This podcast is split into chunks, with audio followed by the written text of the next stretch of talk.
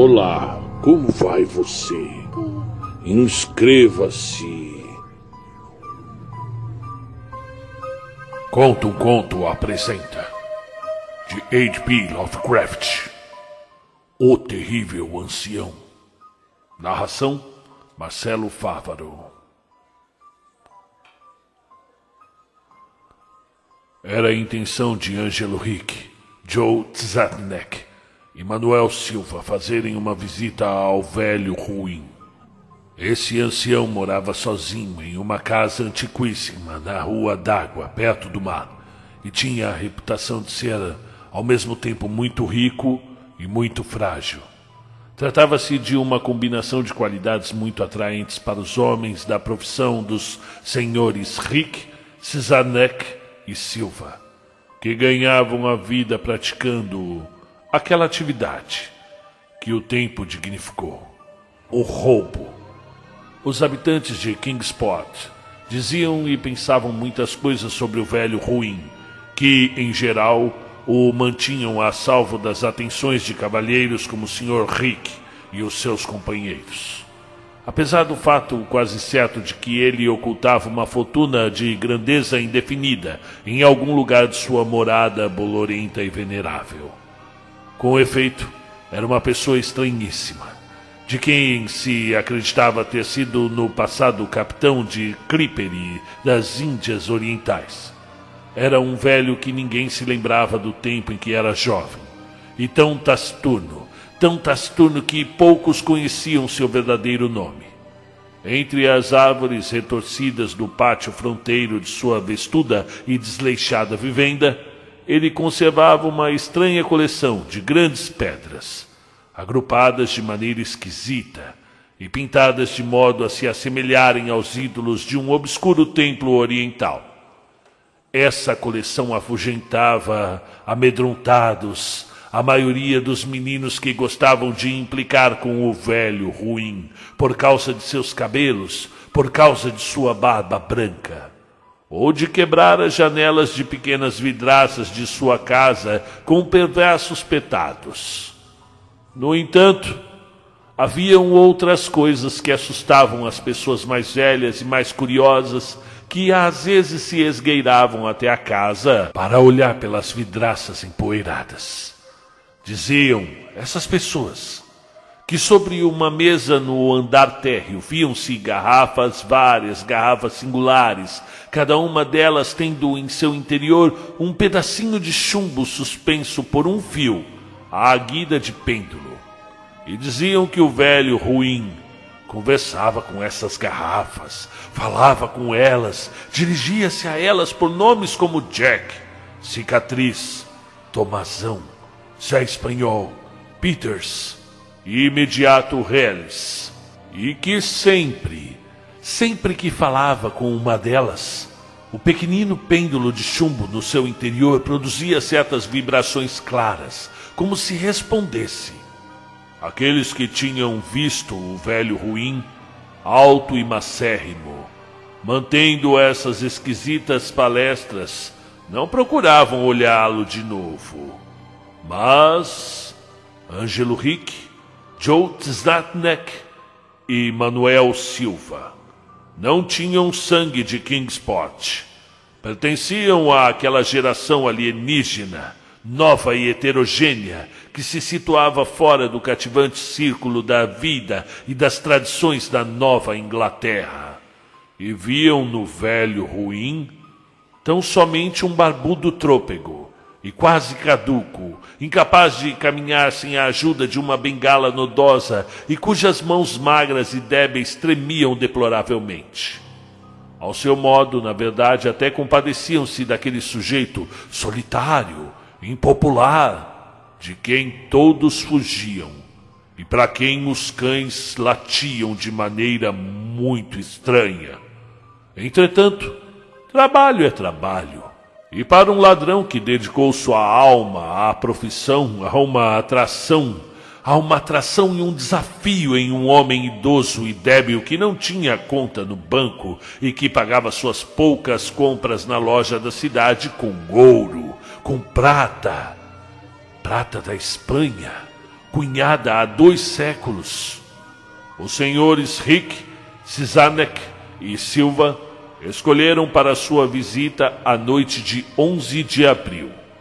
O senhor Rick e o senhor Silva deveriam entrevistar-se com o um infeliz cavalheiro, enquanto o senhor Cisanek esperaria a eles e a sua carga, presumivelmente metálica, com um carro na rua do cais, ao lado do portão do alto muro nos fundos da casa do ancião. Foi o desejo de evitar explicações desnecessárias no caso de inesperadas intrusões da força policial que levou a esses planos de partida serena e sem alarde. Tal como combinado, os três aventureiros puseram-se a caminho separadamente, a fim de evitar quaisquer suspeitas malévolas posteriores. Os senhores Rick e Silva se encontraram no portão de entrada da casa, na Rua d'Água. E embora não gostassem nada da maneira como a lua brilhava, iluminando as pedras pintadas através dos galhos florescentes daquelas árvores retorcidas, tinham coisas mais importantes em que pensar, além de tolas superstições Temiam que fossem obrigados a tarefas desagradáveis para obrigar o velho ruim a se mostrar loquaz a respeito do tesouro, o seu tesouro de ouro e prata, pois os velhos lobos do mar são notadamente cabeça dura e avarentos. Mas, afinal, ele era velhíssimo e debilíssimo e havia dois visitantes. Os senhores Rick e Silva eram experientes na arte de persuadir pessoas obstinadas. E os gritos de um homem fraco e excepcionalmente venerável poderiam ser abafados com facilidade. Assim, referindo, chegaram até uma janela iluminada e ouviram o velho ruim conversar infantilmente com suas garrafas, aquelas com os pêndulos que respondiam e depois colocaram máscaras e bateram cortesmente na porta de carvalho, manchada pelo tempo. A espera pareceu interminável ao Sr. Cisanek, que se remexia, impaciente no carro coberto junto ao portão dos fundos da casa do velho ruim na rua do cais. Tinha o coração mais sensível do que os dos comuns mortais e não apreciou em nada os gritos, os gritos medonhos que ouviu na casa antiga pouco depois da hora aprazada para a visita. Não havia ele recomendado aos colegas que mostrassem a maior gentileza possível para com o patético ex-capitão? Nervoso, ele vigiava aquela estreita porta de carvalho no muro revestido de era. Frequentemente consultava o relógio e se admirava com a demora. Haveria o ancião morrido antes de revelar ou de ocultar o seu tesouro, tornando forçosa a busca rigorosa? Ao Sr. Cisanek não agradava esperar tanto tempo no escuro e em tal local. Percebeu então passadas suaves ou o arrastar de pés no caminho do outro lado do portão. Ouviu que abriam de leve a tranca enferrujada e viu a porta, estreita e pesada abrir-se para o lado de dentro. E a luz pálida da única luz da rua. Esforçou-se para ver o que os colegas tinham trazido de dentro daquela casa sinistra, que parecia agora maior do que nunca. Entretanto, ao olhar, não viu aquilo que havia esperado, pois não eram seus camaradas que estavam ali, mas apenas o velho, o velho ruim apoiado serenamente em sua bengala nodosa e tendo nos lábios um sorriso, um sorriso tétrico. O senhor Cisanek jamais havia notado a cor dos olhos daquele homem. Eram amarelos. Coisas pequenas causam considerável agitação em cidadezinhas, isso todo mundo sabe. E foi por isso que a gente, de Kingsport falou durante toda aquela primavera e todo aquele verão a respeito dos três corpos que haviam sido trazidos pela maré, impossíveis de identificar, horrivelmente dilacerados, como por obra de muitos cutelos, e horrivelmente mutilados, como que pisados por muitas botas cruéis. E algumas pessoas até se detiveram a falar, e fatos triviais como o carro abandonado que havia sido encontrado na Rua do Cais, ou de alguns gritos notavelmente inumanos, provavelmente de algum animal extraviado ou de um pássaro migrante, ouvido de noite por cidadãos despertos. Mas todo esse disse que me disse, ocioso, intranquilo de cidade pequena. O velho ruim não demonstrou qualquer interesse. Era, por sua própria natureza, uma pessoa reservada. E quando se é idoso e débil, as reservas naturais sem dúvida redobram.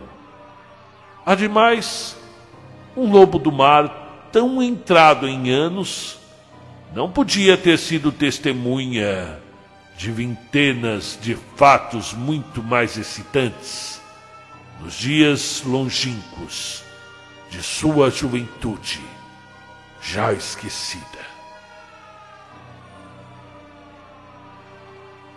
Fim do conto. Faça parte dessa família literária. Seja um embaixador da literatura.